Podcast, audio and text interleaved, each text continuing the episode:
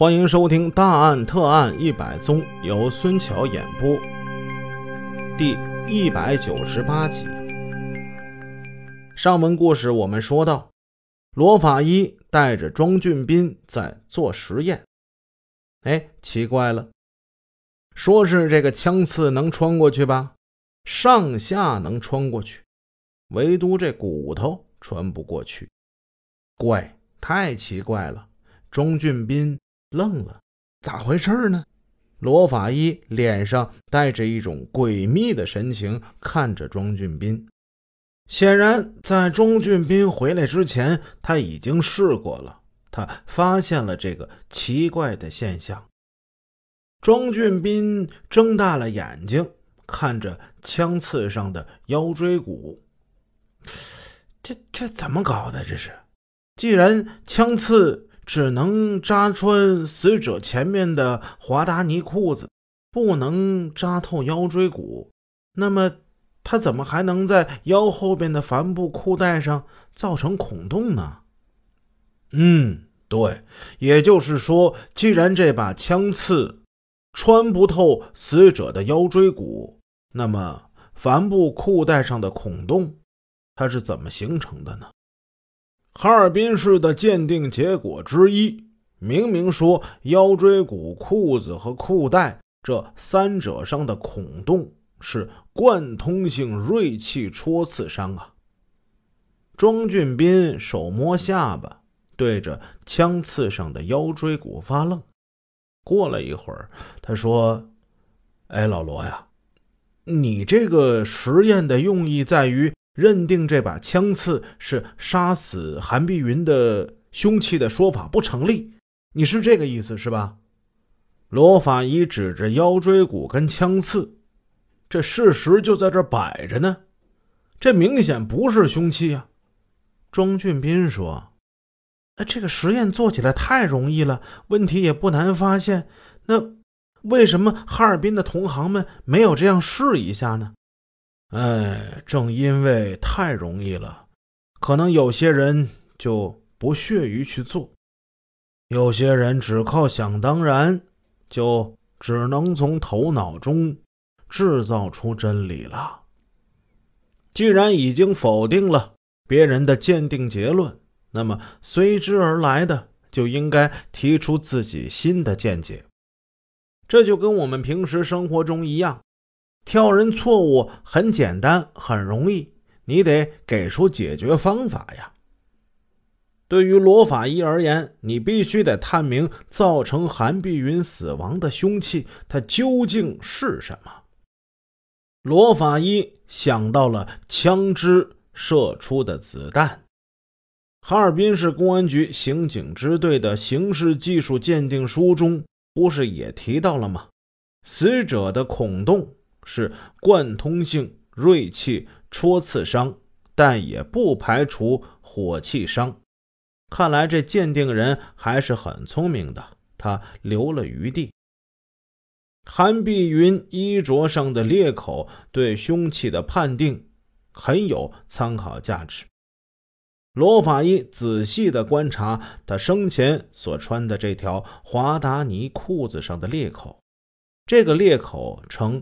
十字破裂，如果凶器是枪刺，那么这个裂口就应该是一个类似三角刮刀所形成的那样，裂口较大，纤维断端整齐，起毛现象较少，而不会形成这样的十字形裂口。枪口在接触性射击人体时，由于气浪的作用，纺织品。纵横纤维可呈十字裂开。如果韩碧云的死因是枪弹创，那么一颗子弹就可以顺利的通过衣服、裤带上的所有裂口。当然，还有位于这两者之间那块腰椎骨上的孔洞。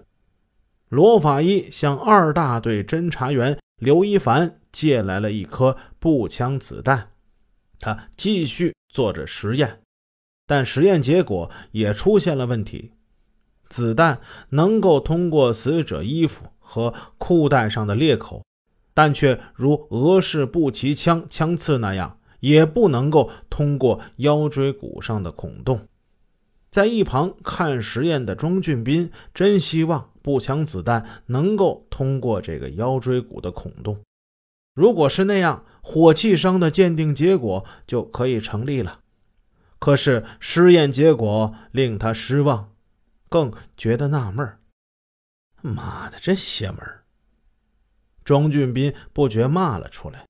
他想了想，改用手枪子弹如何？没等罗法医回答，他就走了出去。他又向刘一凡借了一颗五四式手枪子弹，他还向别的侦查员借了一颗马牌撸子的子弹，交给了罗法医。罗法医分别试过，子弹还是不能通过腰椎骨，真是件奇怪事。为什么一颗子弹？能通过死者前面的裤子和后边裤带上的孔洞，却就是不能通过他们之间的腰椎骨上的孔洞呢？没想到，可否以别人的依据反过来同样也否定自己呢？推翻别人的鉴定结果容易，要证明自己的观点却难乎其难呐！用以杀死韩碧云的既不是枪刺，也不是枪弹，那究竟是什么呢？法医室的人对韩碧云的死因说什么的都有，但却停留在随意猜测之上，缺少真知灼见。这事儿呢，就僵在这儿了。下班了，法医室的小青年们喊了声“平安无事哦”，然后开开心心、陆陆续续的走了。就只剩下罗法医还坐在那里，一会儿对着那几样东西发呆，一会儿站起来倒背双手在屋子里踱步。在这几天，那块腰椎骨还有裤子布片、帆布裤带等物，离不了罗法医身边。只要一有空，他就摆弄他们，琢磨他们。他或者同同志们共同探讨。或者独自一个人默默沉思，他翻阅了很多的图书资料，英文的、日文的。他像是一个被困在孤岛中的遇难者，在焦灼的寻觅着一缕青烟，或者是一片白帆，渴望从书海中得到救助，摆脱困境。庄俊斌提着兜子进来了。看见罗法医一动不动的背影，暗想：“哎呀，这块腰椎骨算是把他给粘住了，得让这老头注意注意身体啊！年纪越来越大了。”他走了过去，“哎，就剩下你一个人了吧？快走吧，不然待会儿大嫂又得打电话催了。”“啊，好。”哎，罗法医轻轻叹了一声。显得一筹莫展，他抬起头，无奈的看了庄俊斌一眼。灯光照耀之下，罗法医的脸上皱纹又开始显现出来。他这几天之内显得老了许多。我们说这故事的时候，已经到了八十年代末期，罗法医马上就奔七十了。按理说，他早可以退休了。但一股意志坚持着他，让他离不开这作战的第一线。这一次，罗法医遇到了前所未有的困难，他能够成功的侦破此案吗？咱们下文书接着再说。